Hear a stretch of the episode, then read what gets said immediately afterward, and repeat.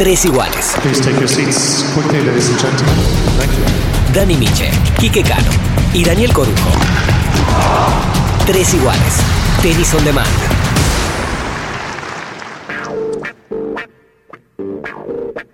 Estamos, estamos, estamos grabando.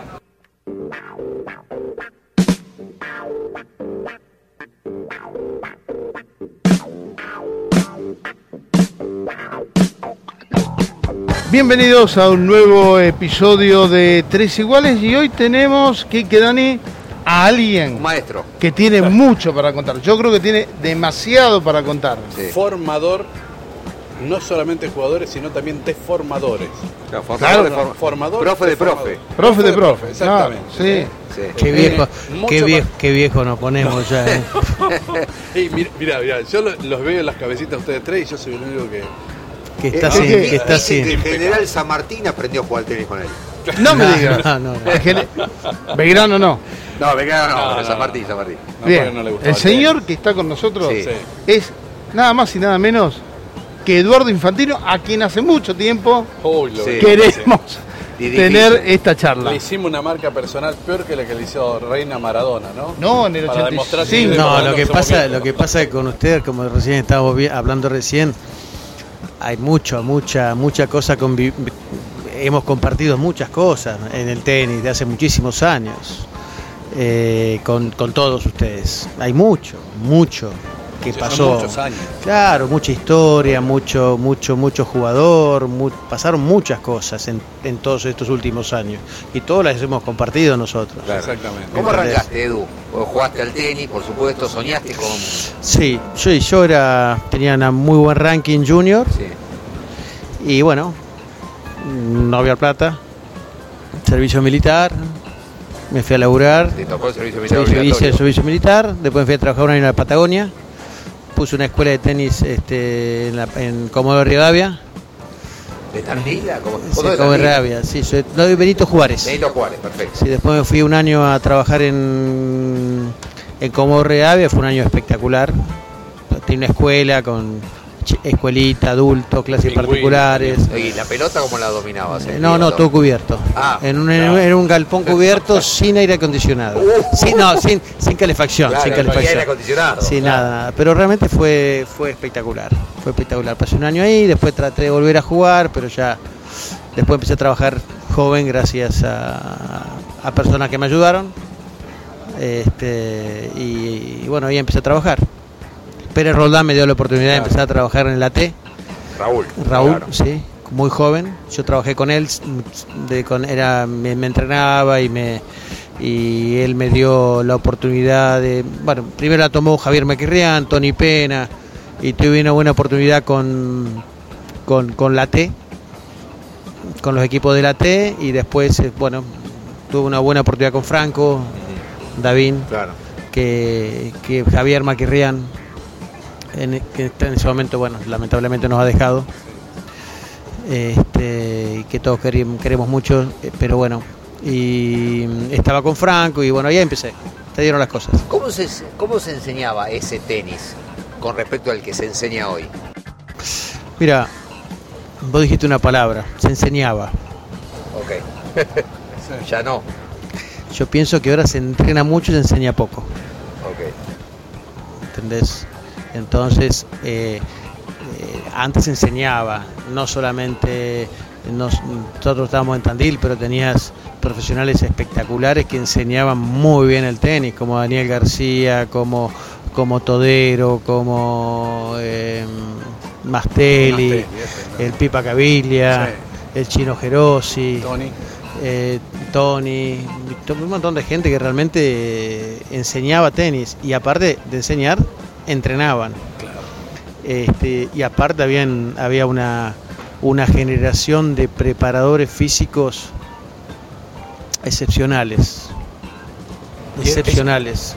Eso, eso conformaba, digamos, una muy buena base teniendo ya un... eh, Sí, Robbie, perdón, Robbie Graetz. Sí. Era, era, era, era Hugo Varela.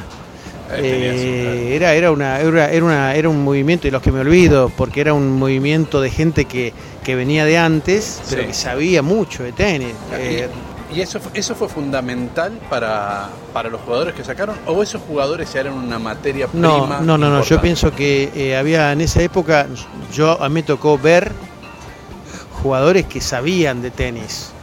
Ah. Un Bengochea, Claro. ¿me entendés? Eh, venía, fue más adelante, pero eh, un, eh, te hablo de Bengochea como te hablo, eh, no, no- ahora, ahora vienen, me viene, pero antes estaba Cano, por ejemplo, Sí. que, que jugaban, jugaban un tipo de tenis.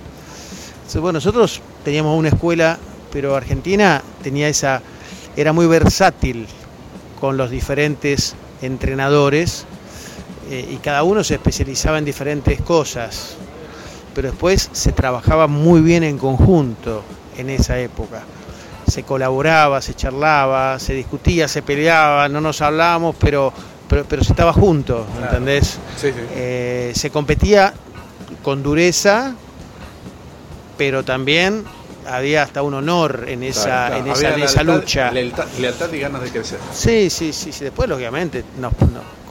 Entre, entre todo, entre toda esa vieja gente. Bueno, yo, yo eh, inicié en esa, con esa, con esa, con esa generación y también afuera había excelentes, excelentes entrenadores como el Pato Rodríguez, Claro. como eh, afuera también. Entonces, bueno, nos enriquecimos de, de- de todo eso que había en Sudamérica este, que dio tan buenos resultados.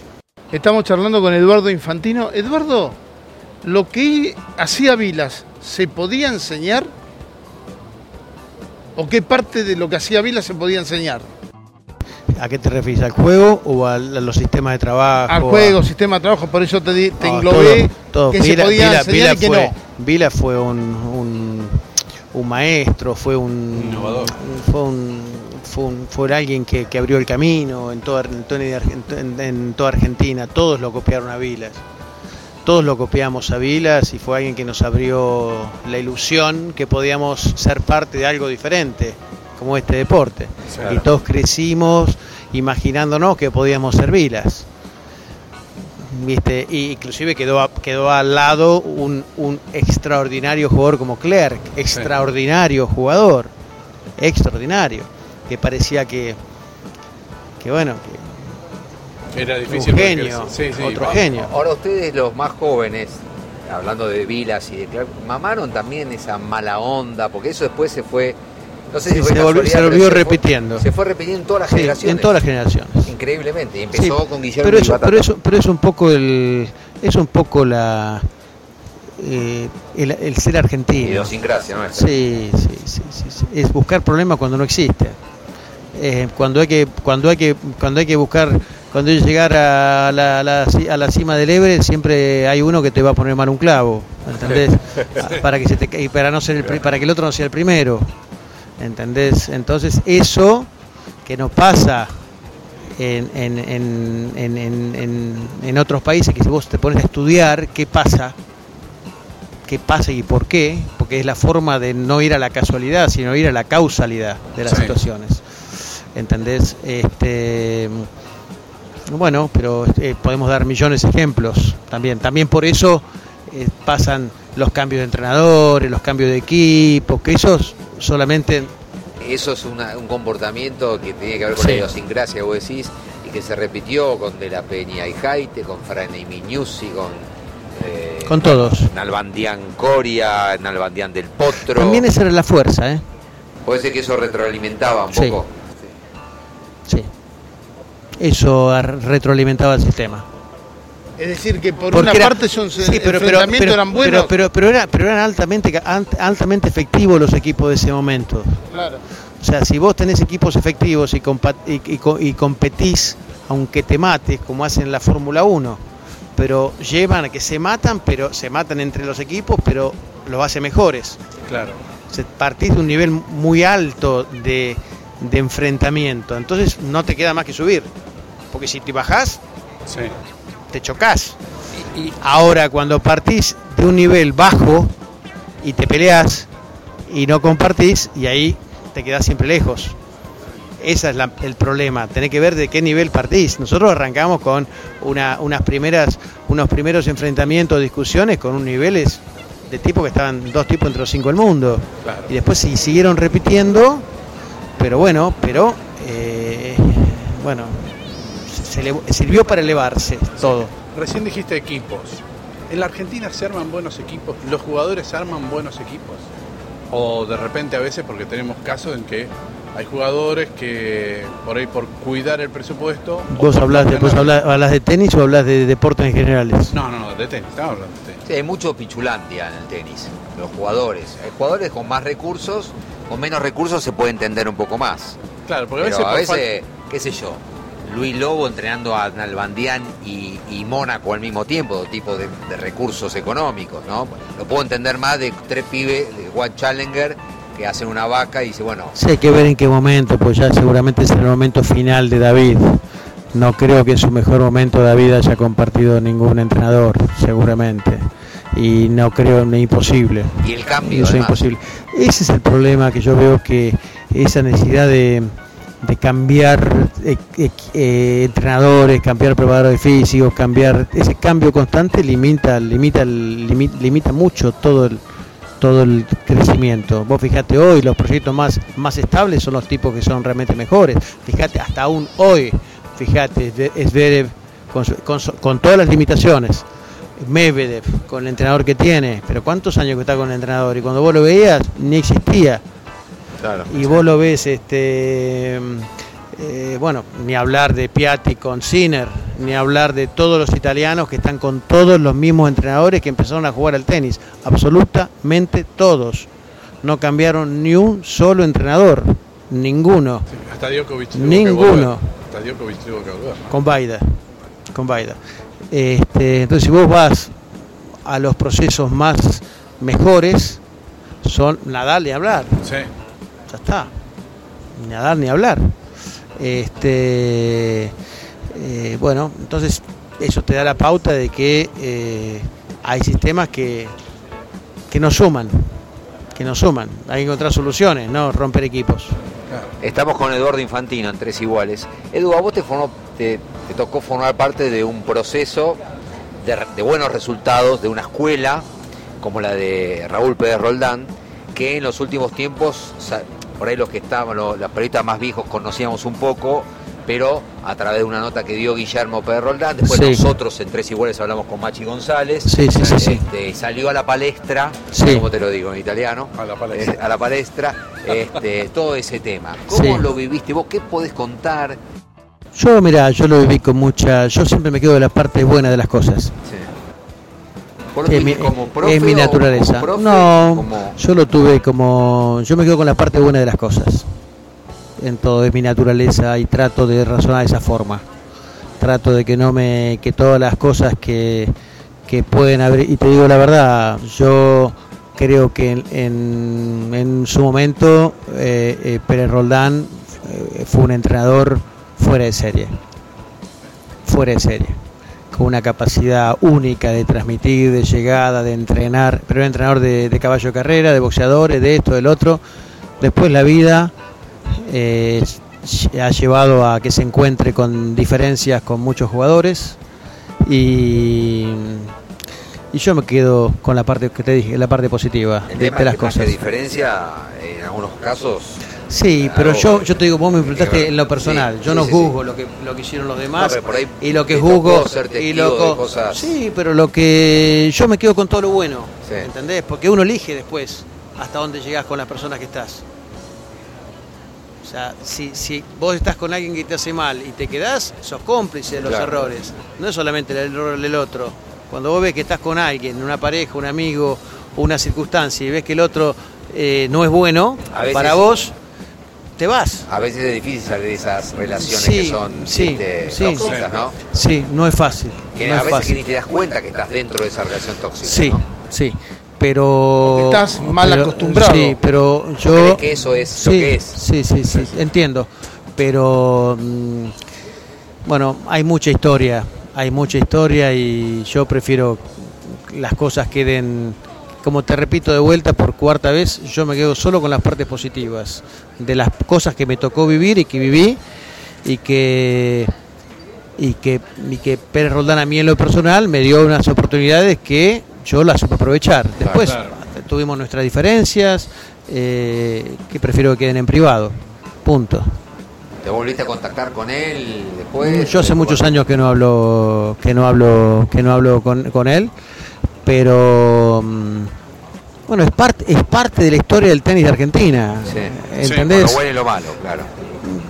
¿Viste? Eh, y te puedo asegurar que el, el- el- el- el aporte llega hasta eh, el- lo que salió de Tandil, que, que inició, realmente inició con los chíceros, Sí, Claro. claro. porque todo nació en los chíceros, todo nació en Mar del Plata, Todo nació en Mar del Plata.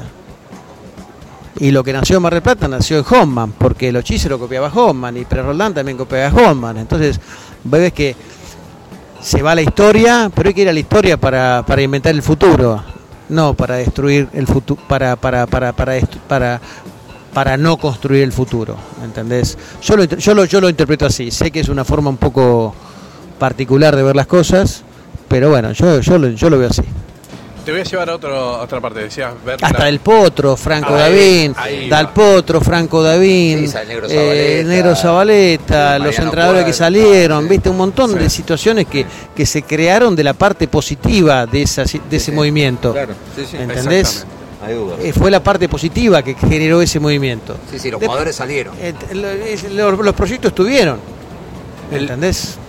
Hablando de proyectos, hablando de parte positiva y hablando de Tandil y nombraste a Del Potro, a vos te tocó dirigirlo a Juan Martín en un momento. Y yo siempre hablo también de una cosa que quiero que lo comentes acá porque me lo explicaste en ese momento. Cuan- Cuando, Juan Martín, vos lo tuviste en 2007, ¿te acordás? Viajamos a Austria, todo. Yo no cuento los años. Yo empecé a colaborar con el proyecto del Potro cuando el Potro tenía 11 años, con el Negro Gómez. Ahí está. ¿Entendés? Sí.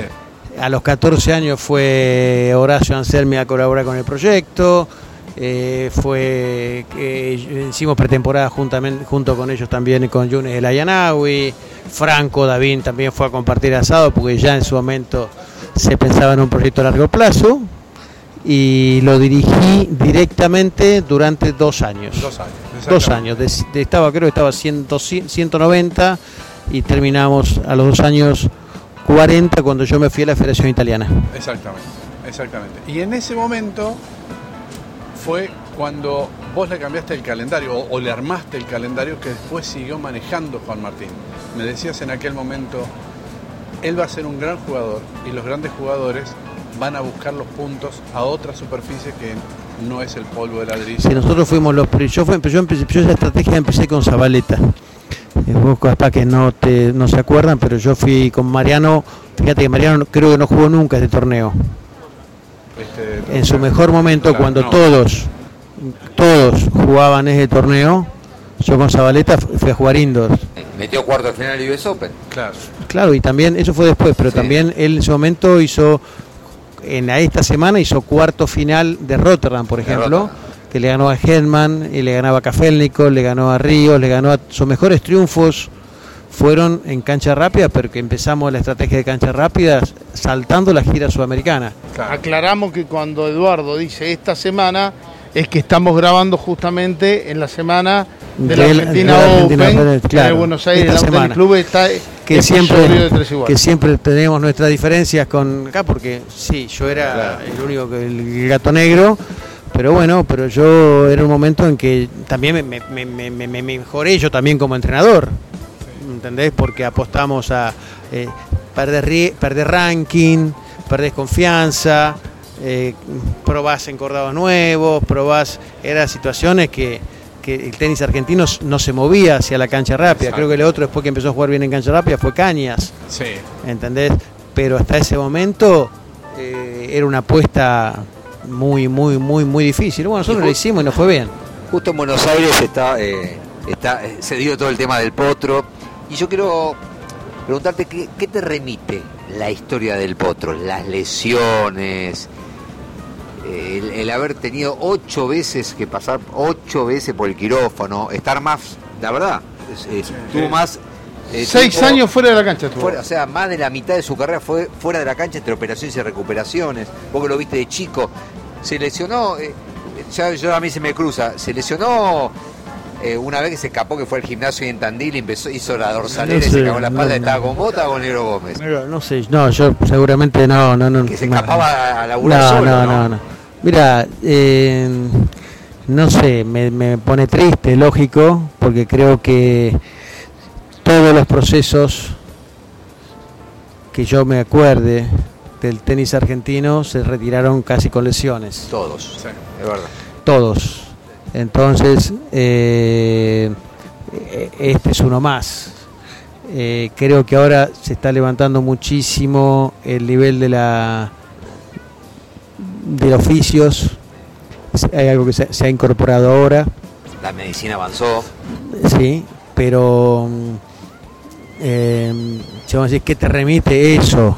Eso, la sensación de que eh, Coria ter- terminó por diferentes problemas, Sí. eh, más emocionales, capaz que físicos, que fue lo que terminó una, una- un final más, más corto en su carrera, Muy prematuro. pero también pasó con Ríos, que tuvo un final prematuro con una operación de, de aductores y de pubalgia, Guga. Guga en la cadera, David con la cadera, Sí. entonces... Marcus, pobre. ma- bueno, eso fue anterior, Sí. Sí. eso fue una generación todavía anterior. Entonces, donde vos te analizás si eh, los, los sistemas de entrenamiento que usamos eran buenos, eran exagerados, si eh, vas, vas a analizar un montón de situaciones hacia atrás, pero eso es lo que me remite el caso del Potro, fundamentalmente.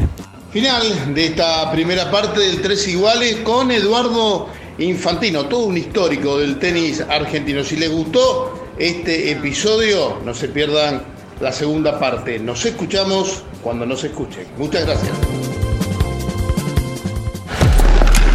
Tres iguales. Please take your seats quickly, ladies and gentlemen. Thank you. Dani Miche, Quique Cano y Daniel Corujo. Tres iguales. Tenis on demand.